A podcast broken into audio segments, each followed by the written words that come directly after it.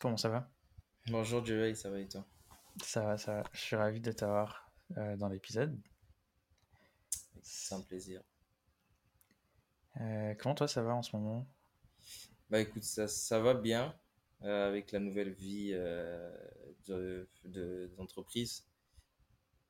Ça se passe bien, un peu plus de contraintes qu'avant, mais sinon globalement ça va. J'ai une vie sociale, donc c'est plutôt positif. Est-ce que tu peux te présenter rapidement ton parcours, euh, ce que tu fais? Hmm. Alors, euh, mon parcours, donc j'ai fait, euh, bah actuellement je travaille en tant qu'ingénieur, enfin consultant ingénieur pilote technique. Et de formation, j'ai d'abord fait euh, un DUT en génie mécanique. Ensuite, j'ai fait une école d'ingénieur. Enfin, un DUT plutôt en, oui, en génie mécanique et productique. Ensuite, je, je suis allé dans une école d'ingénieur en mécatronique. C'est quoi la mécatronique? Je m'y connais pas du tout. ouais. Alors, la mécatronique, euh, en deux termes simples, ça va être le point de, enfin, c'est vraiment l'interface entre, euh, c'est plusieurs euh, domaines de compétences en tout cas, donc la mécanique, l'électronique. C'est d'ailleurs ce qui donne mécatronique. Mais on a un peu plus, donc on a la mécanique, l'électronique, un peu d'informatique et on a également l'automatisme. En fait, c'est un, c'est un métier qui, qui regroupe en tout cas plusieurs pôles de, compétences. Et après, pour parler un peu plus terre à terre, l'application la plus pratique de la mécatronique, ça va être par exemple la robotique. La robotique, c'est une, une des applications de la mécatronique. ok. Euh, donc tu as commencé à travailler il y a pas très longtemps, ça fait euh, quoi, bientôt un an? Euh, oui, j'ai commencé en septembre, septembre de, de Septembre dernier. 2022. Ouais, Ouais, c'est ça. Comment t'appréhendais toi le passage à, à la vie active à la fin de tes études? Alors moi, ça s'est plutôt fait de façon, euh, de façon normale, je dirais, parce que avant, j'étais en école d'ingénieur. Ah Bah, ça, je l'ai pas dit, mais c'est école d'ingénieur par apprentissage. Donc j'ai déjà, enfin, j'étais déjà vraiment dans ce monde-là professionnel et sur, euh, sur trois ans, avec une grosse immersion sur la dernière année. Donc euh, je pense que j'étais déjà assez, j'étais déjà préparé à, intégrer le monde professionnel. Et après, c'était quand même sous un autre statut. Avant, j'étais en apprentissage. Et Ça veut dire maintenant, quoi en apprentissage? Alors, en apprentissage, ben, c'est le fait qu'on suive euh, une formation, une double euh, formation. On a une partie de la formation qui se, qui se fait à l'école et une autre partie qui se fait euh, à l'école. En fait, c'est une alternance. Plutôt, enfin, une partie à l'école et une partie en, en entreprise. Donc, on alterne entre les phases de formation à l'école et les phases de formation en entreprise plutôt. Voilà. Avec des- bah, d'une formation à une autre, les rythmes sont, sont variés, en.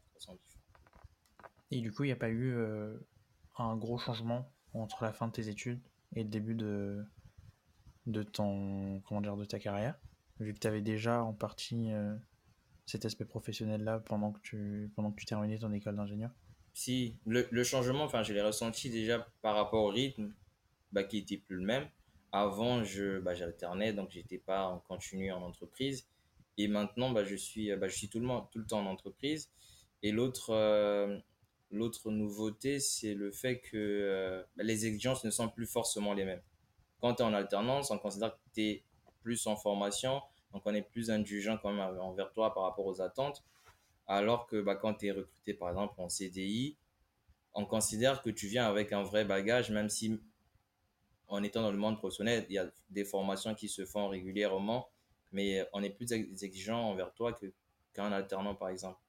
Donc, c'est plus des exigences euh, que le, ton recruteur peut avoir envers toi. Et aussi, le grand changement que moi j'ai constaté, s'il faut parler un peu de ce que je fais en entreprise, c'est euh, le mode de fonctionnement. J'avais jamais, enfin là, on travaille vraiment en, mode euh, projet. Donc, il y y a un sujet sur lequel un client vous, vous, sollicite, par exemple, et vous devez, euh, vous avez plusieurs jalons, et par, à chaque jalon, en fait, vous validez euh, l'avancement de, du, du projet, en tout cas. Enfin, vous, C'est ça la méthodologie agile. exactement. Et ça, je l'avais jamais fait euh, en entreprise, à part des phases de formation, en tout cas les, les modules que j'ai pu avoir à l'école. Donc ça, quand je suis arrivé en entreprise, le changement, je l'ai vraiment remarqué sur cet aspect-là, Et dans sur les autres aspects, tu as eu, t'as eu des gros défis que tu as rencontrés? Euh, sur les autres aspects, euh, des gros défis, non, pas principalement. Euh, les aspects organisationnels, mais plus liés encore au projet parce que finalement, euh, autour, il y, a, plusieurs éléments à prendre en compte. Le fait que tu dois tenir tes jalons, donc il y a, un peu plus de pression, tu vas avoir du stress à l'approche des, des jalons et aussi euh, des, euh, des attentes techniques, je pense, par rapport au métier. C'est pas forcément un métier que je faisais avant. Là, je suis dans, par exemple, avant, j'étais dans le dans l'aéronautique et aujourd'hui je suis dans un autre domaine. Ça fait que les exigences métiers sont pas les mêmes. Les, par exemple, les normes réglementaires à apprendre. Il y a beaucoup de normes applicatives, en tout cas, qui sont applicables. Et euh, ça, au début, je pense que quand je suis arrivé, quand on m'a dit qu'il y avait beaucoup de normes, j'ai eu un peu peur parce que je, je, me demandais en fait si je devais avoir assez de temps pour, pour maîtriser l'ensemble des, bah, des normes. À quel point tu es encadré dans ce que tu fais? J'imagine que tu es, en début de carrière, euh, donc mhm. forcément il y a des choses que tu maîtrises pas. Est-ce que l'entreprise propose des dispositifs pour t'accompagner dans tes projets et tes tâches? Euh, Déjà c'est très procédurial dans le sens où, euh, enfin, oui, il y a, y a, beaucoup d'éléments qui sont déjà mis en place, vraiment en termes de, de, de procédures à suivre, en termes de templates. Par exemple, nous on va avoir beaucoup de documents techniques à rédiger. Et en fait, on a déjà tous les templates qui sont mis en place et c'est maintenant à, bah, à l'employé ou au personnel de, bah, de s'en servir. Donc ça, c'est déjà un point très important. Enfin, ça aide euh, beaucoup quand tu arrives. On te dit que tu as rédigé un document technique qui fait par exemple 200 euh, pages. Tu te dis, enfin, je dois le tenir par exemple en, 20 jours, je dois soumettre le document ou encore en 10 jours, je dois soumettre le document. Au début encore, j'avais plus de temps, mais maintenant, je sais que par exemple, tu as, un jalon qui doit arriver. Bon, il y a un euh, une modification de jalon tu dois soumettre le document de 100 pages, par exemple, en 5 jours. Quand tu arrives, ça, te fait peur. Mais il y a un, template qui est déjà mis en place, donc c'est plus simple. Et après, il y a des. Euh, y a plus de, revues en interne qui sont régulièrement faites avec le manager, avec les chefs, euh, chefs de projet, où ils remettent un peu le, cadre de travail en place. Ça permet aussi de, bah, de, se sentir un peu plus à l'aise et en, confiance. Mais en en termes de formation, après, il n'y a pas de formation spécifique jusque-là. Quand j'ai intégré, j'ai eu une phase, une phase d'intégration où on présentait le processus, le mode de fonctionnement, tous les aspects organisationnels. Et euh, par rapport à ce que tu as fait toi, du coup, dans ton alternance, il y a des choses qui sont transférables. Tu as dit que ce n'était pas vraiment les mêmes domaines, euh, mais est-ce que ça, a été dépaysé ou ça reste des notions que tu as vues en cours et que tu peux réutiliser assez facilement? Ou tu as dû apprendre un peu de zéro euh, toutes les parties techniques? Euh, Non. En fait, le constat que j'ai fait par rapport aux sujets sur lesquels je travaille, euh, ça fait beaucoup plus appel à mes compétences de, DUT par exemple. Ce que j'ai pu faire dans mon diplôme en bac plus 2 en génie mécanique et productique. Et quand je suis arrivé, vraiment, je me suis rendu compte qu'en fait, que je devais plus me référer à ces éléments-là. Et par rapport à ma formation d'ingénieur, euh, je regardais plus l'aspect formation école que l'aspect entreprise parce que j'ai fait, comme je disais au début, c'est plutôt une formation très pluridisciplinaire où il y a, plusieurs branches qui euh, finalement se rencontrent en un seul point. Qui, on a l'interface en tout cas de plusieurs domaines de compétences. Et ce que je fais actuellement comme métier, c'est également de façon euh, organisationnelle, c'est pratiquement la même chose. Donc euh, ça, c'était le plus de ma formation. En tout cas, quand je suis arrivé, le fait que par exemple, je puisse euh, être à l'interface avec euh, les électroniciens, l'interface avec les, informaticiens, avec les mécaniciens, c'est des choses sur lesquelles j'avais déjà été formé. Et donc, j'ai pas trop senti ce, j'ai pas senti un déséquilibre, en tout cas quand je suis, quand je suis arrivé. Donc le plus, en tout cas par rapport à ma formation, c'était bah, c'était plutôt ça.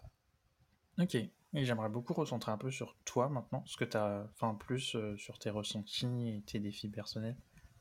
Euh, mhm. D'abord, pour recentrer la conversation, c'était quoi comme type d'étudiant? Euh, Plutôt assidu, bon élève ou pas trop? Alors si je dois commencer de mon DUT à maintenant à mon école d'ingénieur, je pense que au DUT, j'étais beaucoup plus euh, assidu, je prenais plus de temps de préparer les choses parce que je pense que j'avais peut-être un peu plus de pression, je ne savais pas trop gérer aussi euh, bah, tous les cours qu'il y avait autour. Donc j'étais beaucoup plus assidu dans le sens où bah, j'étais tout le temps à l'école et aussi euh, je prenais plus de temps par exemple d'aller à la bibliothèque, préparer mes cours. Ça, je le faisais assez régulièrement. Après, quand je suis arrivé en école d'ingénieur, j'appréhendais parce que je savais pas trop comment ça allait se passer. Et finalement, je me suis rendu compte que j'avais pas besoin de bosser comme un fou. Et euh, je, participais régulièrement aux cours. Je faisais le tout de quand même rentrer avec le max, euh, en tout cas d'apprendre au max pendant le cours. Ça me libérait mes journées, en tout cas quand je, bah, quand je rentrais, pour avoir un peu plus de, de, temps pour moi et pour autre chose. Et donc, euh, je n'occupais pas, j'étais pas cet étudiant-là qui, euh, qui devait occuper ses week-ends tout le temps pour travailler ou qui était, euh, je stressais pas à l'approche des examens parce que je faisais, quand même le max quand j'étais euh, quand j'étais euh, en cours. Okay. Et tu dirais que tu es plutôt quelqu'un de bien organisé? Oui, je suis plutôt quelqu'un de bien organisé. Bien organisé parce que parce que j'avais j'avais quand même beaucoup de choses à regarder en même temps et j'avais d'autres engagements aussi par rapport à ma vie euh, ma vie extrascolaire ça faisait que euh, je devais planifier les choses je devais vraiment m'organiser si je de, s'il me fallait atteindre en tout cas tous mes objectifs s'il fallait euh, remplir tous les engagements que j'avais bah, dans lesquels je, je m'étais lancé. Donc oui j'étais j'étais assez organisé ça demande ça, ça, ça avait un prix maintenant que tu travailles et que tu as un peu plus de recul sur ça, est-ce que tu as eu des désillusions en début de carrière, des trucs que tu pensais pas qu'il se passerait comme ça. Euh, Je sais que c'est assez particulier vu que tu avais déjà un peu les pieds dans, dans le monde de l'entreprise. Maintenant que tu y es à plein temps et que tu as plus le statut d'étudiant qui est en formation et, et que tu as des vraies attentes de ton entreprise, de tes managers, est-ce que tu as eu des, ouais, des désillusions, des, des moments où euh, ça a été difficile? Euh, des moments où ça a été difficile quand même parce que enfin euh, pas vraiment mais euh, je pense que j'ai été secoué un peu euh, par on va dire par l'aspect humain finalement en entreprise c'est en tout cas le, truc qui m'a le plus choqué en entreprise de de pouvoir travailler avec des gens sur un même sujet, par exemple, malgré les divergences que vous pouvez avoir, par exemple, sur, euh, humainement, sur vos tempéraments, sur votre façon d'aborder les choses. Parce qu'il y a quand même des collègues où euh, tu sens que c'est tendu, humainement, ça peut pas vraiment marcher, mais vous êtes obligé de travailler ensemble sur le même sujet, surtout en projet. Bah, en fait, je me suis plus rendu compte de ça aussi parce que là, je travaille en mode projet, et donc tu interviens un peu avec tout le monde, suivant la phase de, bah, du projet et il y a des gens avec qui tu sais que humainement, bah, c'est compliqué, mais tu n'as pas d'autre choix que de travailler avec eux. Ça, c'était le plus gros défi de, de passer, euh, bah, de transcender un peu ça, en fait, d'aller au- de- au-delà de ça et de se dire que le principal, c'est de se focaliser sur bah, le projet que vous avez en commun, le sujet que vous avez en commun.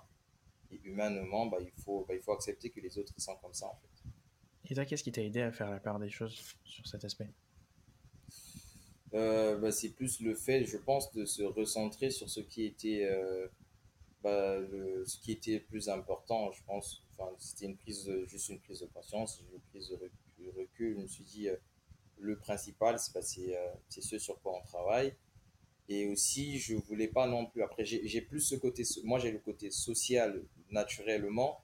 Et je devais me dire aussi que je ne suis pas dans l'entreprise pour, euh, pour créer des liens de, de, de- d'affinité, de créer plus d'affinité. Je vais me dire que je ne vais pas aller chercher au-delà de, du simple temps que l'on par exemple, temps de travail qu'on pouvait avoir sur un sujet. Et euh, si ça ne matchait pas avec un collègue, par exemple, bah, c'était tout simplement normal. On n'est pas dans l'obligation en fait d'avoir plus d'affinité avec euh, beaucoup d'affinité avec des gens en entreprise. En fait. C'était plus Et t'as réussi à avoir des collègues qui sont devenus des amis ou euh, un peu plus proches que juste des collègues avec qui tu travailles? Un peu plus proche, oui. Pas des amis, mais un peu plus proche, des gens avec qui on peut planifier des choses hors, hors entreprise, des gens qui peuvent te proposer aussi euh, des activités naturellement. Donc euh, oui, oui, je pense que c'est un peu plus que les, plus que les collègues. ouais. Moi, je sais qu'un truc qui a été euh, assez marquant aussi, c'est donc quand tu commences à travailler, tu as Mm, à la fois des amis qui travaillent en même temps que mm, toi, et tu en as d'autres qui sont encore en études parce qu'ils ont fait des césures ou qu'ils ont, mhm, ils se sont réorientés, etc. Et je sais que ça devient assez difficile d'organiser des trucs avec eux, parce mm. qu'on a tous des emplois du temps différents à ce moment. Comment tu arrives à naviguer toi entre tout ça?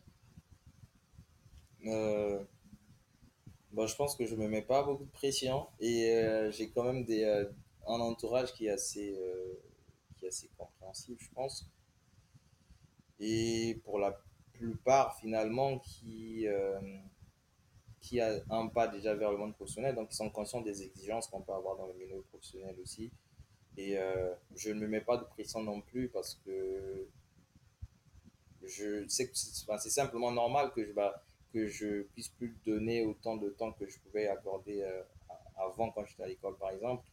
Et euh, avec certains, bah, je l'explique que, que maintenant j'ai plus de, j'ai plus de, de charges de travail, j'ai plus de choses à faire et que c'est plus normal de peut-être d'organiser certaines choses. Je pense qu'il faut, il faut dire les choses clairement aux autres pour pas que pour, pour pas juste disparaître euh, et qu'ils bah, qu'ils le prennent mal et peut-être qu'ils te jugent alors que c'est parce que tu as d'autres exigences qui te permettent pas de passer plus de temps. Et tu dirais que tu as plus ou moins de temps maintenant, Oui, de temps libre?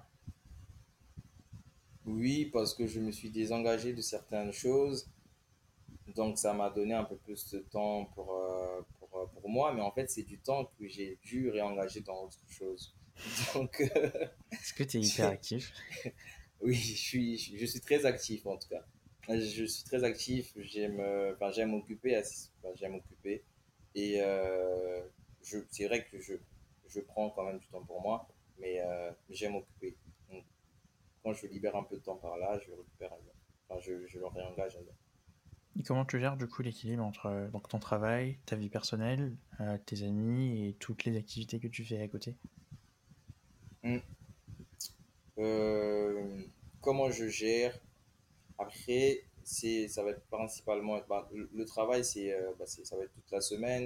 Après, il y a des amis avec qui ça va être, euh, ou dans la semaine, je vais essayer de, prendre du temps pour discuter avec certains, avec certains amis. Mais sinon, ça va être principalement le week-end. J'essa- J'essaie d'avoir le week-end pour moi et pour mon entourage.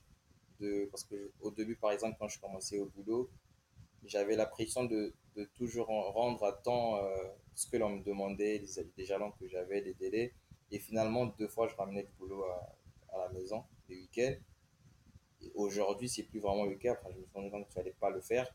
Et du coup, j'utilise plus mes week-ends pour, mon, pour moi et pour mon entourage. J'essaie vraiment de, de réserver mon, mon week-end pour, euh, pour euh, des gens avec qui euh, j'ai beaucoup plus d'affinité.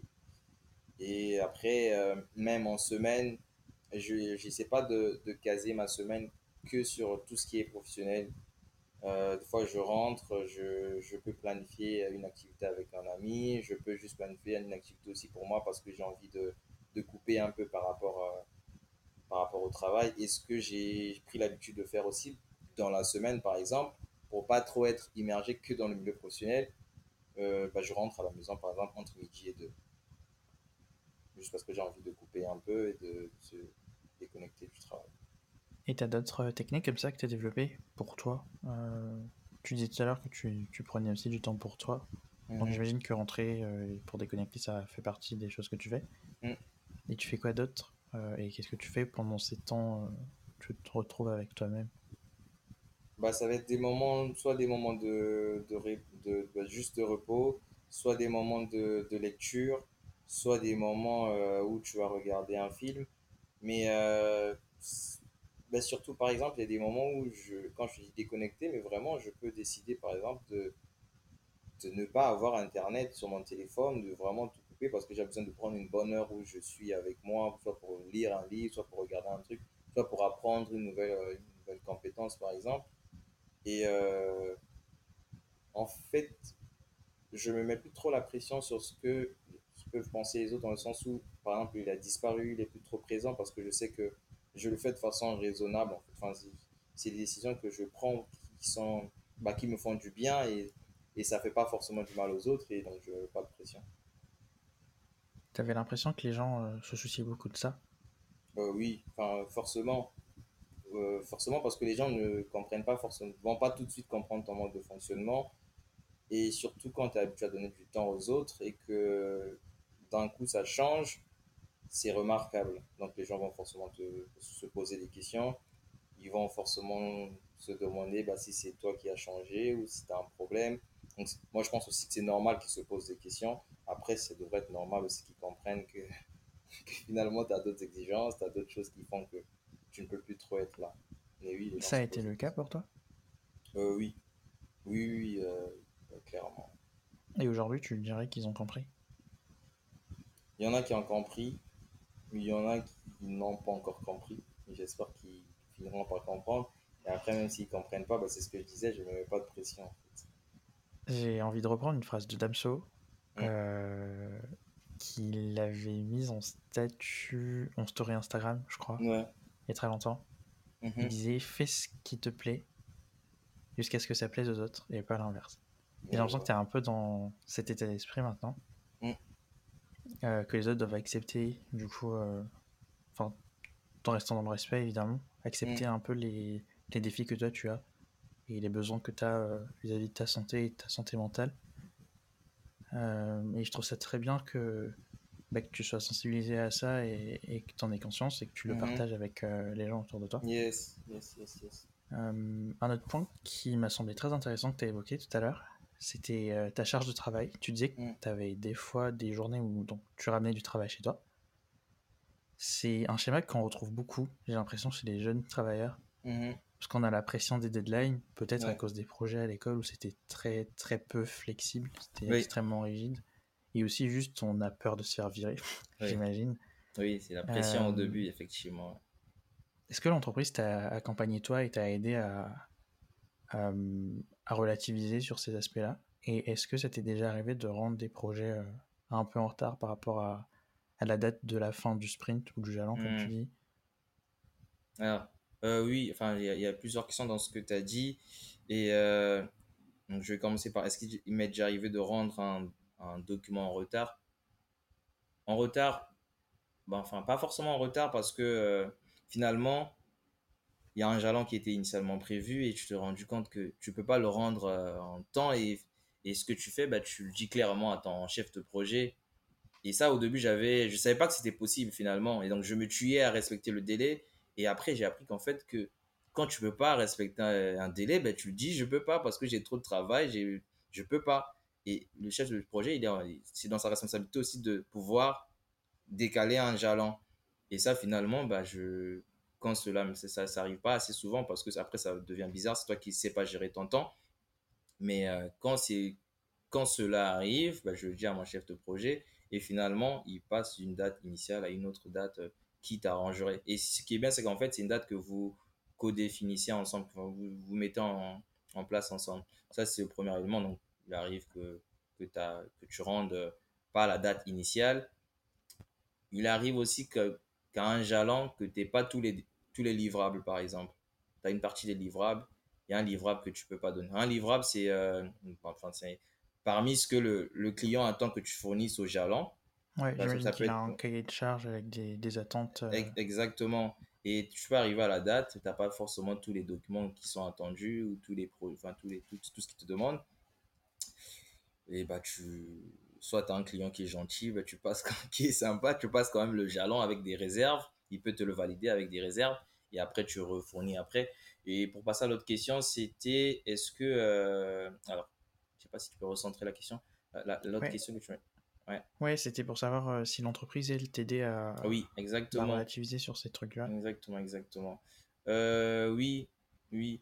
En interne, là où je suis, parce que je suis consultant ingénieur, donc je, travaille chez un client. Et le client chez qui je travaille, donc on a un pôle qualité ou encore un service qualité qui nous rappelle souvent en tout cas que enfin c'est pas normal de ramener du travail ce soir et chez soi. Et c'est d'ailleurs même la qualité qui m'a rappelé en fait pour me dire que quand tu peux pas tenir un jalon bah tu le dis comment ils s'en sont rendus compte? Parce que en fait bah, il y a des outils informatiques qui font que quand tu vas rendre un travail la nuit euh. exactement tu vas rendre un travail. La qualité en fait regarde tous nos documents et euh, ils vont regarder l'ordre de dépôt par exemple. Donc ça, ils se rendent compte. C'est des petits éléments forcément qui, bah, vont regarder et bah, ils vont te le faire savoir. Et euh, donc en interne, oui, c'est plus par ces moyens-là bah, qu'on nous sensibilise. Après, j'ai eu aussi des, euh, points d'échange avec mon, manager où c'était principalement sur la gestion de, la charge de travail. Donc on a fait un premier point où c'était effectivement pour évaluer si tu arrives à bien gérer ton, ton, travail, tu arrives à bien gérer tes mails par exemple, euh, avec quel degré d'exigence tu vas vouloir répondre aux, demandes de tes collègues parce qu'en fait, tu as des, t'as des éléments qui te concernent toi directement, des choses auxquelles tu dois répondre. Et comme c'est un métier à interface, tu as aussi des demandes qui vont venir des autres. À quoi tu donnes la priorité? Est-ce que tu as tes priorités à toi par rapport à ce que tu dois faire? Est-ce que tu donnes... Parce qu'au début, de fois, c'était Ah, mais il m'a sollicité, ben, il faut que je réponde vite en fait à sa sollicitation. Mais en fait, tu n'es pas obligé de répondre à sa sollicitation en priorité. Il faut que tu établisses tes propres priorités et tu peux le mettre en stand-by parce que c'est pas forcément prioritaire ce sur quoi il te sollicite. On s'est aussi arrivé à, à, jouer un peu sur ces différents éléments-là. J'ai, oui, j'ai eu des points avec, euh, avec mon manager où j'ai été sensibilisé sur ça et je suis censé avoir même aussi des, euh, de sortes d'ateliers pour mieux gérer son temps et les priorités. Ouais. Euh, et avec tes collègues, sur ces aspects-là, comment ça se passe? Euh, Donc, vous travaillez en collaboration. Mhm. Et donc, j'imagine que toi aussi, tu dois avoir des attentes par rapport à eux. Oui. Quand tu te mets de l'autre côté, comment tu Mhm. perçois euh, le fait de, enfin, d'être, de sentir qu'on te fait attendre? Ouais. Tu arrives à comprendre aussi que, bah, naturellement, il a peut-être du travail et C'est une très bonne question. C'est une très bonne question parce que c'est pas forcément c'est pas forcément évident à gérer. Parce que euh, ben, un collègue il peut te solliciter parce que lui-même il a un jalon à remplir assez rapidement, à tenir. Et pendant qu'il te sollicite, tu as peut-être un jalon à tenir toi aussi à ce moment-là. Donc, euh, il peut te mettre la pression parce qu'il attend des infos de ta part. Nous, on appelle ça des données d'entrée. Il attend des données d'entrée de ta part. Donc, si tu le bloques, bah, ça le bloque, ça va lui mettre la pression, forcément, il va re- remettre cette pression-là sur toi, en fait. Et euh, s'il faut vraiment répondre à ta question, c'est. Bah, deux fois, tu. Tu dois soit mettre pause sur ce que tu fais. Enfin, déjà, il faut prendre connaissance de, de ce qu'il te demande. Parce que ça peut être un truc aussi qui te demande juste, par exemple, 10 minutes pour le, pour le faire. Le but, c'est pas de dire, OK, je travaille sur un sujet et donc je regarde pas ce, ce, ce pourquoi tu m'as sollicité. Tu as une priorité, certes. Est-ce que c'est pas un truc que tu peux faire, par exemple, en 10 minutes ou en 30 minutes? Tu peux le faire. Enfin, ne vais pas le faire attendre, par exemple, euh, 3 heures ou euh, une demi-journée, alors que c'est peut-être euh, une demande de, de 10 minutes. Donc, je pense aussi qu'il faut prendre connaissance de ce que l'autre te demande, euh, évaluer l'urgence et après répondre en fonction. Je pense que oui, c'est plus. Tu as tous les éléments et derrière, tu sais comment répondre en fait. Si tu dois répondre tout de suite, tu dois répondre, mais c'est pas un truc évident. Enfin, c'est pas forcément facile à gérer. aujourd'hui, qu'est-ce qui te passionne le plus dans ce que tu fais? Euh, ce qui me passionne le plus, je pense, c'est le sujet sur lequel je travaille. Le projet en lui-même, en tout cas. Euh, c'est assez intéressant. Hum, Ça, ça fait appel à, c'est challengeant et ça fait appel à beaucoup de, à beaucoup de compétences. Ça fait que tu, tu apprends énormément. Et euh, je sais que je vais aller au bout du projet. Et j'ai, en fait, c'est aussi cette idée de savoir que je pourrais toucher du doigt à tout ce qu'on a pu concevoir, euh, les solutions qu'on a pu imaginer. Et en fait, rien que le fait de me dire que euh, je verrai physiquement le produit, ça me motive en fait. Et dans les autres aspects? Donc ça, c'était le premier aspect. Après, l'autre aspect, c'est euh, bah, c'est quand même d'avoir... euh, donc, il y a des... Il y a de, il y a de bonnes personnes euh, dans le projet. J'ai un bon chef de projet. J'ai un manager qui est aussi très conciliant, mais qui est surtout... euh, il a vraiment le côté managérial et humain, dans le sens où euh, il a besoin de, que, bah, que chacun s'épanouisse à travers ce qu'il fait. Donc, ceci, c'est des éléments qui, moi, ben, tous les jours quand je vais au boulot, je sais que je ne veux pas avoir une sorte de pression de la part de mon manager, une sorte de pression de la part de mon chef de projet. Et l'environnement de travail, en fait, fait que bah, je me sens tout simplement bien, en fait, dans, ce que je fais. Donc, le, le sujet en lui-même et ensuite l'environnement de travail. Je sais que tu écoutes un peu de rap. Yes. Euh, Il y a une phrase de Notorious Biggie qui disait More money, more problems. Maintenant Mhm. que tu travailles et que tu, bah, tu gagnes un peu plus, j'imagine, que quand tu étais étudiant, Ouais. euh, je vais pas parler de problèmes, mais plutôt de responsabilité. Oui, je pense Est-ce que tu as le sentiment d'avoir plus de responsabilité et euh, d'avoir changé un peu ta vision de ce qui est important euh, bah, dans la vie en général? Hmm. Alors, responsabilité, effectivement, c'est le mot juste. Vraiment, tu as trouvé le bon mot. Et euh, oui, oui, je pense que, enfin, je sais pas pour toi, euh, mais on est, on a plutôt une culture où euh, aussi on est là pour les autres, pour la famille, pour, enfin, pour son entourage, mais principalement pour la famille, par exemple. Et quand tu arrives à ce stade-là, bah, tu vis pas, tu, tu ne vis plus que pour toi, en fait. Tu vis également pour, euh, par exemple, bah, pour mon cas, s'il faut parler plus clairement, bah, je vais penser par exemple à mes sœurs, je vais penser par exemple à mes frères. Et ça fait que tu as quand même besoin de réajuster tes, euh, bah, tes, tes besoins. Des fois, il y a des choses qu'on considère comme besoins, mais qui ne le sont pas vraiment. Et tu as besoin de, de mettre un vrai cadre sur est-ce que ça, je peux faire, est-ce que ça peut le faire. Et finalement, aussi de se dire bah, comment je peux mieux gérer mon argent parce que euh, il y a des attentes de l'autre côté, par exemple, où je, rien que soi-même aussi, quand on rentre dans la vie active, normal, mais il y a aussi euh, plus de, de, de, de- enfin, plus de, dépenses aussi qui naturellement vont venir avec, et ça, ça te demande de juste mieux gérer ton argent, par exemple, de mieux t'organiser, de peut-être limiter bah, certaines sorties, limiter- il y, a, il y a forcément des réajustements à, réajustements à faire parce que tu dois répondre, par exemple, naturellement aux besoins des, aux besoins de, bah, des, gens, des gens qui te sont chers, parce que toi-même aussi, tu as un peu plus, euh, bah, en fait, tu te projettes par rapport à la vie, par rapport aux choses que aux objectifs que tu as à tenir, ça te permet juste de, de mieux cadrer les choses finalement, en fait. C'est vraiment un devoir de finalement euh, mieux, mieux, mieux t'organiser. Tout à l'heure, tu as parlé d'activités extrascolaires quand tu disais que tu avais euh, à jongler entre plusieurs choses. Euh, Euh, mhm. tu faisais allusion à quoi, par exemple? Alors, pendant ma formation, c'était plus des activités associatives. Donc, je m'étais engagé à la tête euh, de l'Association des étudiants congolais de France. Donc, on sait que c'est l'AECF. Donc, j'avais la responsabilité de, bah, de, bah, j'étais le président de, de cette association et donc la, la responsabilité de, d'accompagner ces différents étudiants qui en, qui en faisaient partie, mais aussi même tous les étudiants de France qui finalement nous sollicitaient sur des, aspects euh, administratifs, des aspects euh, d'or- d'orientation, par exemple ap- ap- après la formation, qu'est-ce qu'on peut faire ou comment on fait en tant qu'étudiant étranger d'intégrer le milieu professionnel, comment on fait pour trouver un, stage. Il y avait beaucoup d'aspects sur lesquels on travaillait, mais on travaillait aussi sur tout ce qui était euh, juste la cohésion, la fraternité et comment garder en nous l'amour pour le Congo malgré le fait qu'on soit loin du pays. C'était principalement des, euh, aspects comme ça sur lesquels, euh, sur lesquels je travaillais. Et euh, ça demandait beaucoup d'organisation. Ça, c'était pendant ma phase de formation. Et après, aujourd'hui, j'ai des engagements aussi. bah, je suis chrétien et donc j'ai beaucoup d'engagements aussi au niveau de l'église, euh, dans la semaine, mais aussi les week-ends, principalement les dimanches.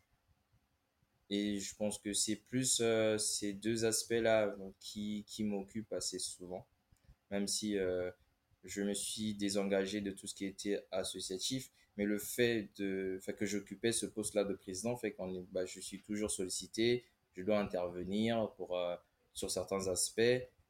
Mais sinon, aujourd'hui, c'est plus euh, ma vie chrétienne, euh, les engagements que j'ai au niveau de l'Église, par exemple. J'aimerais beaucoup revenir sur euh, l'AECF. Donc, c'est le SIG pour Association des étudiants congolais de France.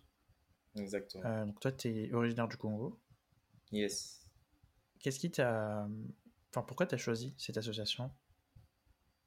Hmm. Est-ce que c'est des thématiques qui te tenaient à cœur, le statut des étudiants congolais et a fortiori étrangers en France?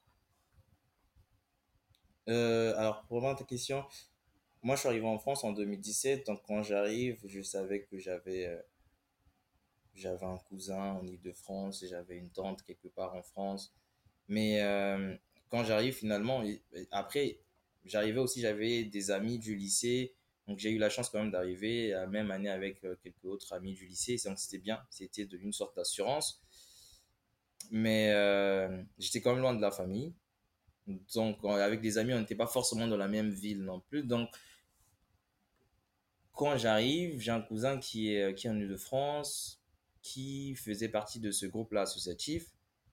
Donc, il m'a invité à une activité où je, suis- bah, je suis allé parce que j'avais pas autre chose à faire. J'ai participé, j'ai trouvé que c'était intéressant. Les aspects sur lesquels on travaillait, enfin, qui travaillait, il m'a proposé d'intégrer. J'ai intégré et ce qui est intéressant, c'est surtout ce qui a suivi après. Euh, les moments que j'ai passés au sein de l'association, comment ils m'ont accueilli, comment ils me considéraient. J'ai senti en tout cas ce sentiment-là d'appartenance à un groupe et euh, d'être accompagné surtout. En tout cas, j'ai été accompagné quand je suis arrivé sur beaucoup d'aspects, bah, les aspects que j'ai cités euh, tout à l'heure, euh, les recherches de stage par exemple, ou juste, deux fois on a juste besoin de se sentir entouré, de se sentir euh, reconforté sur les réalités de la vie étudiante. Et ça, ils me l'ont donné quand je suis arrivé. Et euh, quand je suis arrivé à une certaine phase de, de, de mon engagement ou encore de, de mon activité au sein du groupe, je me suis rendu compte que j'avais aussi beaucoup finalement à rendre et à apporter aux autres. Il y a cet engagement-là qui s'était présenté à moi et je pense que j'avais pas d'autres options. Au début, j'ai un peu hésité parce que je savais ce que ça représentait en termes de charge de travail, en termes d'engagement, en termes que j'aime honorer mes engagements et au début, j'ai pris quand même du temps avant de me dire c'est quelque chose que je peux faire. Et finalement, euh, ce qui m'a motivé à aller plus loin, c'est le fait de savoir que j'ai reçu, j'ai beaucoup reçu des autres. Et je sais ce que ça m'a apporté, ce que ça m'a fait. Et euh, c'était naturel pour moi aussi de, de redonner tout ce qu'on m'avait euh, pu apporter, en fait. C'était quoi l'expérience la plus marquante ou gratifiante que tu as eue avec euh, la ECF Alors, donc au sein de l'AECF, y a déjà beaucoup d'activités qu'on a organisées. C'est juste des moments d'échange, par exemple. Mais on avait surtout aussi des moments d'accompagnement sur tout ce qui était rédaction de CV, préparation à des entretiens de stage, d'alternance. Et euh, ce qui m'avait plus marqué, c'était quand même, on avait fait un atelier sur, euh, c'était effectivement sur euh, comment constituer son CV, sa lettre de motivation. Et ce jour-là, en fait, c'était, je crois, là, je devais être en DUT encore. C'était les, les premiers exercices que je devais passer euh, en termes de. Alors, j'avais déjà passé des entretiens au, lycée, par exemple, mais c'était là, c'était un nouveau cadre finalement. Et euh, ça m'avait mis en confiance, en fait, de, de tout simplement faire cet exercice-là. Et quelques années après, d'ailleurs, quand j'ai revu l'exercice, je me dis, attends, c'est. Enfin, quand je revois rien que c'était rien que ma posture par exemple rien que les réponses que je pouvais donner et, les remarques derrière qu'on m'a qu'on m'a faites je me suis dit en fait c'était un réel apport fait. j'ai j'ai appris énormément et c'est quelque chose de très intéressant moi cet événement enfin cette activité là en tout cas ou cette initiative là ça m'a ça m'a beaucoup marqué le fait que que je me sois con- confronté tout simplement à, à cet exercice là enfin, que je que je me, que je me, je me sois lancé à, cet exercice-là, en tout cas. Et euh, c'était principalement ça. Après, j'ai eu d'autres euh, moments de, partage à la UCF où c'était plutôt des moments fun, détendus, où aussi, effectivement, quand tu sors de l'école, tu as tout simplement besoin de, de relâcher toute la pression des cours et tout. Et quand tu as cet entourage-là, cet environnement, ça te fait, ça te fait du bien, tout simplement. Est-ce que ça t'a aidé à apprendre des choses sur toi-même pendant cette période de... tu étais à la tête de la ECF ou même juste dans l'association? Alors, est-ce que ça m'a aidé à apprendre des choses euh, sur euh, moi? Oui. Je pense que les... j'ai beaucoup appris sur, euh, sur tout ce qui était euh, relations humaines et les aspects, tout ce qui était aussi managérial. En tout cas, les aspects managériaux, j'ai beaucoup, euh, j'ai beaucoup appris parce que, en fait, je pense que le monde associatif, il est très challengeant Et le management qu'on y trouve, il est différent des autres dans le sens où euh, les, les gens, les, gens qui travaillent, les gens qui sont engagés dans le monde euh, associatif, c'est des bénévoles. Donc en fait, d'un moment à un autre, ils peuvent décider de, partir ou de, de, de, de se désengager en fait. Et euh, ce qui m'a le plus touché et reconforté, c'était plutôt comment on, a, on pouvait arriver à quand même maintenir les gens dans cet environnement-là et à à leur, leur aider en tout cas à, honorer leur engagement. Ça, c'est du management finalement. Et ça, ça m'a ça, je l'ai appris en fait finalement au, sein de, de l'AECF avec le bureau, le bureau avec lequel je travaillais, les différentes équipes avec, avec lesquelles je travaillais. C'était des, étudiants, ils avaient leurs engagements au, au, niveau des écoles, ils avaient des, des, des, des résultats qui devaient, euh, qui devaient, des bons résultats qu'ils devaient, devaient avoir en fin de formation. Et finalement, d'avoir réussi à, à travailler avec toutes ces personnes malgré leur, leurs engagements, c'était quelque chose de, bah, de fort parce que bah, il fallait, fallait être à l'écoute, fallait comprendre, fallait être conciliant, il fallait aussi euh, bah, fallait encourager, fallait reconnaître sur, surtout ce que faisaient les autres. Et c'est quelque chose de, de, très fort et je pense qu'en fait c'est valable partout. Mais d'arriver à le faire dans le monde associatif, c'est encore plus compliqué en fait. Parce que les et gens... tu dirais que ça t'a aidé à, à, faire la transition vers le monde professionnel, les compétences que tu as pu euh, acquérir là-bas? Les aspects management, euh, tout ce qui est management, pas forcément, mais tout ce qui est organisationnel, oui. Parce que j'ai beaucoup appris aussi sur tout ce qui était organisationnel, tout ce qui était planification, avec par exemple des activités qu'on pouvait organiser. Ben, on avait un budget à respecter, on avait un jalon à respecter, des jalons aussi à respecter, enfin des deadlines du moins à respecter. Et tous ces éléments, en fait, quand tu te retrouves par exemple dans le monde professionnel, tu es, euh, ingénieur, euh, pilote technique, tu as un budget qui t'est alloué par rapport à tes missions, tu vas rechercher des solutions, mais en fait, tes solutions techniques doivent rentrer dans le budget qu'on t'a donné, en fait. Et euh, donc, tu peux avoir 10 000 solutions, mais il faut que tu orientes tes solutions suivant le budget que tu as. Et au sein de l'ASF, c'était pareil aussi. On devait organiser une activité, par exemple. Tu dois louer une salle. Ben, tu sais que je ne peux pas, par exemple, mettre 2000 euros sur la salle parce que derrière, il faut que les gens ils mangent. Il faudrait que les gens. Il y a tous des aspects logistiques qu'il fallait prendre en compte. Et en fait, d'arriver à, à allouer un budget à chaque sous, euh, de ton projet, c'est des éléments que moi j'ai appris au sein de l'AECF, mais aussi des éléments de peut-être qu'aujourd'hui, dont je, je, enfin, je m'en sers quand même parce que même en, en entreprise, j'ai une équipe que je gère de, bah, des dessinateurs. C'est des gens qui vont concevoir vraiment la solution. Et le fait de, par exemple, ce que j'ai appris au sein de l'ASF, c'était en tant que président, tu as des tâches à donner à quelqu'un. Bon, il y a telle choses qu'on doit réaliser, on a besoin de le rendre à telle date.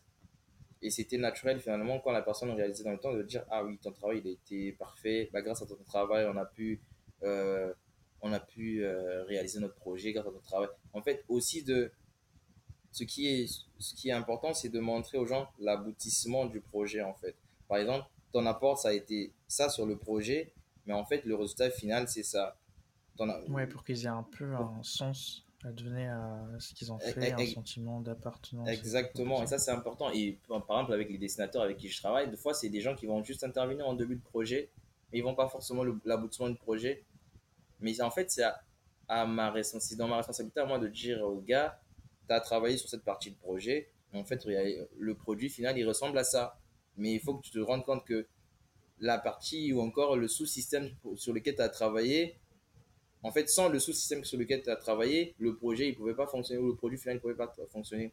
Donc ça, c'est vraiment des, des, aspects que j'ai appris naturellement au sein de l'AECF. En fait, juste reconnaître le travail des gens, euh, encourager euh, et leur donner effectivement ce sentiment-là bah, d'appartenance dans, dans, un groupe ou de, sur le projet. Les gens aiment se sentir valorisés et il faut valoriser les gens. Et aujourd'hui, est-ce qu'il y a une association que tu aimerais rejoindre? Est-ce qu'il y a une association que j'aimerais rejoindre? Euh, bah, Je pense que j'ai toujours en moi ce battement-là, de battement de cœur de, de, de continuer à s'engager dans le milieu associatif. Mais je pense que c'est toujours, je continue de me projeter avec l'AECF, mais c'est plus sur des aspects finalement alumni. Au sein de l'AECF, il y a un groupe alumni. Et je pense que cet échange qu'on a avec toi, c'est un échange qui peut euh, intéresser des gens qui sont dans le monde professionnel, mais aussi des gens qui sont en train de faire cette transition-là du monde d'études vers le monde professionnel. Et je pense que si je peux apporter quelque chose aujourd'hui, il y a beaucoup d'autres aussi qui ont des témoignages à partager. Et c'est dommage que ces gens-là, on n'arrive pas à, à, les avoir dans un cadre défini. Et moi, ma, ma, ma réflexion aujourd'hui, encore mon objectif, c'est d'arriver à mettre en place ce cadre-là où des professionnels congolais ou encore des jeunes diplômés congolais vont pouvoir tout simplement euh, apporter ce qu'ils ont gagné de leur expérience d'études, de leur vie professionnelle et éviter à d'autres, à ceux qui sont peut-être euh, encore euh, à l'école de ne pas rencontrer les mêmes difficultés que eux ils auraient rencontrées pendant leur formation en fait. Est-ce que tu aurais des conseils en général à donner pour les gens qui s'engageraient dans le milieu associatif? Alors j'ai beaucoup parlé de tout ce qui est positif, mais il y a beaucoup d'aspects sur lesquels il faut être préparé. Euh, C'était quoi, toi, les défis que tu as rencontrés? Bah, Les défis, au-delà du fait que finalement, il, je, suis, je suis fier de quand même avoir maintenu mes équipes jusqu'à la fin, mais il y a, y a, des phases où finalement, tu peux te sentir lâché un peu par tes équipes aussi. Où euh, t'es pas, tu te sens un peu tout seul, tu as des choses à faire, tu as d'autres engagements à côté. Tu as des gens qui peuvent te faire savoir, par exemple, que euh, moi, je peux pas être là alors que bah, c'est un engagement que tu avais pris. Tu sais très bien que si tu te désengages à telle phase du projet, ben, on se retrouve un peu en galère. Et c'est des choses qu'en fait, que les gens vont vivre en s'engageant dans le, dans le, milieu associatif. Tu peux pas échapper à ça en fait. Tu as des phases comme ça où euh, tu peux te sentir tout seul parce que bah, des équipes, euh, ils sont pas là, ils sont sur autre chose. Et il y a aussi le fait que euh, il y a de tout le monde en fait dans le, dans le milieu associatif humainement, tu, tu, croises euh, tout le monde et ça demande beaucoup d'impartialité. Si tu n'as pas, si pas ce côté impartial, ben, tu peux pas tu peux pas gérer parce que tu vas par exemple céder au tempérament des gens, tu peux céder aux caprices des gens, tu peux il y a, y a, beaucoup de choses en fait qui humainement te demandent en tout cas de d'être assez euh, d'avoir des pieds bien ancrés dans le sol, d'être impartial et euh, il y a aussi tout simplement euh, le fait que toi-même, des fois, tu as des phases où tu as, presque envie de te désengager, en fait, parce que c'est trop de choses à faire en même temps. Et la charge de travail, elle est, énorme. Il y a beaucoup de choses à faire dans le associatif. Et euh, ça demande une certaine maturité associative parce que tu as des gens finalement qui s'engagent dans des groupes parce qu'ils attendent qu'on leur apporte quelque chose. Mais ce qu'on oublie surtout, c'est que on est tous bénévoles en fait, même si on n'a pas une responsabilité ou un statut qui lui est, qui lui est donné. Mais si on veut que ça fonctionne, il faudrait que tout le monde s'implique d'une manière ou d'une autre. Et euh, deux fois, tu te retrouves avec des groupes où euh, tout le monde est là, mais personne ne sait euh, ce qu'il peut faire. Après, moi, c'était bien parce que je m'étais quand même rendu compte qu'il y a des gens qui sont là, qui savent pas trop ce qu'ils ont à apporter, et ils ont juste besoin qu'en fait, qu'on leur rappelle en fait tu as ce petit élément que tu peux apporter, qu'on leur donne des responsabilités aussi. Et euh, ça, c'est quelque chose aussi que, bah, que j'ai appris euh, au sein de la ECF, que, bah, qu'il faut qu'il faut pas oublier des gens parce que d'eux-mêmes, ils peuvent pas prendre des responsabilités. Des fois, c'est au leader ou au manager d'aller chercher des gens et leur dire, bon, il y a telle chose, je pense que tu peux être euh, bon sur cet aspect-là, je pense que tu as des compétences, des aptitudes pour y répondre et tu sollicites la, bah, tu sollicites la personne. Donc oui, pour répondre à ta question initiale, c'était plus euh, la charge de travail, euh, le fait que les gens puissent, se, puissent se désengager à, à, tout moment, à n'importe quel moment. Et puis, il y a le fait que il, y a, il faut savoir définir un cadre parce qu'il y a de tout le monde. Il y a des gens qui vont venir vraiment pour s'aimer le désordre. Et si t'es pas prêt à surfer sur tout ça, en fait, tu, en fait, c'est juste un chaos que tu as créé au sein de, au sein du groupe, en fait. C'était principalement ces, ces défis-là arrivaient parce que bah, tu as des gens avec qui tu avais beaucoup d'affinités. Moi, par exemple, ça m'est arrivé, des gens avec qui j'avais beaucoup d'affinités, mais quelque part, je vais peut-être pas utiliser le bon mot, mais avec qui il fallait être dur finalement sur certaines prises de décision. Tu sais que c'est vrai, c'est un pote, on est très proche et tout, on partage tout en mais faut être prêt à être en désaccord avec des gens, en fait. Ça, c'est quelque chose d'important. Si t'es pas prêt à être en désaccord avec des gens, bah, ça, ça marchera pas. Et un conseil à donner à ceux qui, comme toi, vont faire la transition entre euh, la fin de leurs études et, et le début euh, de la vie active?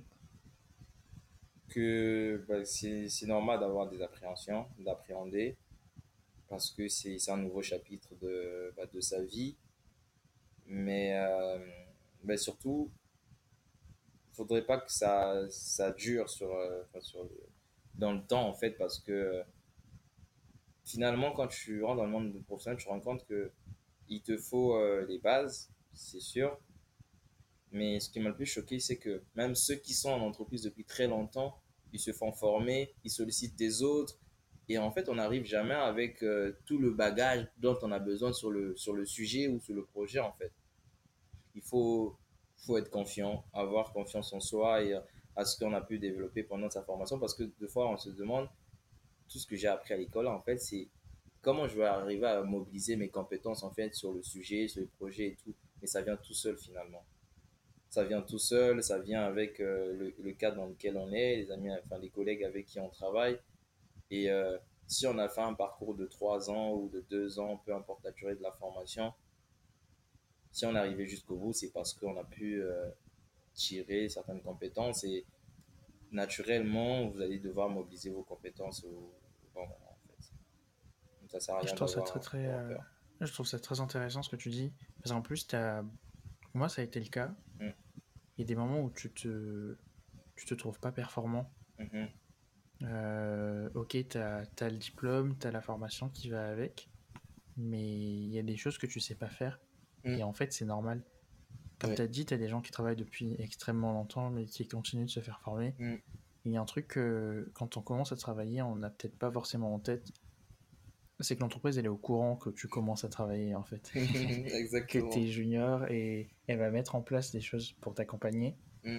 Euh, et il suffit derrière toi que tu, bah, déjà que tu les demandes et que tu mm. saisisses euh, ces opportunités-là et, et, que tu te laisses, euh, que tu te laisses guider et surtout ne pas se mettre la pression, ne Mhm. pas hésiter à, à dire quand la charge de travail devient trop grosse, quand tu as un problème à gérer Mm. les deadlines de projet ou juste Mm. trouver du temps pour ta vie personnelle parce que c'est très important. Exactement, exactement. Non, mais c'est très important que- ce que tu dis. C'est c'est pour ça vient compléter tout ce qu'on disait au début, euh, la gestion des priorités, du temps, et ça c'est important. Est-ce que tu aimerais rajouter un truc pour clôturer l'interview? Euh, bah, foncez, foncez pour ce qui vous motive, pour ce qui vous passionne. Euh, N'ayez surtout pas. Moi, ce que j'aime dire, c'est faut pas avoir peur de s'engager en fait. Quand on a un battement de cœur et un truc qui nous anime, il faut y aller. Ça garantit pas que ça marchera, mais c'est toujours mieux d'essayer que de ne jamais faire en fait, parce que tu sais pas. Si tu sais pas, tu sais pas si ça va réussir ou pas. C'est vraiment en essayant que que tu vas te rendre compte que bah, il me faut encore cette compétence, il me manquait tel truc, et c'est au final à ce moment-là que tu vas aller chercher ce qu'il te manque. Tant que tu n'as pas essayé, tu vas juste en fait te baser sur euh, l'imaginaire et, et euh, ça marche pas comme ça. Donc voilà. C'est un très beau mot, euh, mot de fin. je te remercie pour ton temps et ta disponibilité. Et je te souhaite une belle euh, fin d'après-midi et peut-être à un prochain épisode. Ben, merci à toi, c'était un plaisir et un honneur. Et peut-être à une prochaine, une prochaine session. Voilà. Et euh, bah, salut à tous ceux qui nous écoutent. Yes, salut.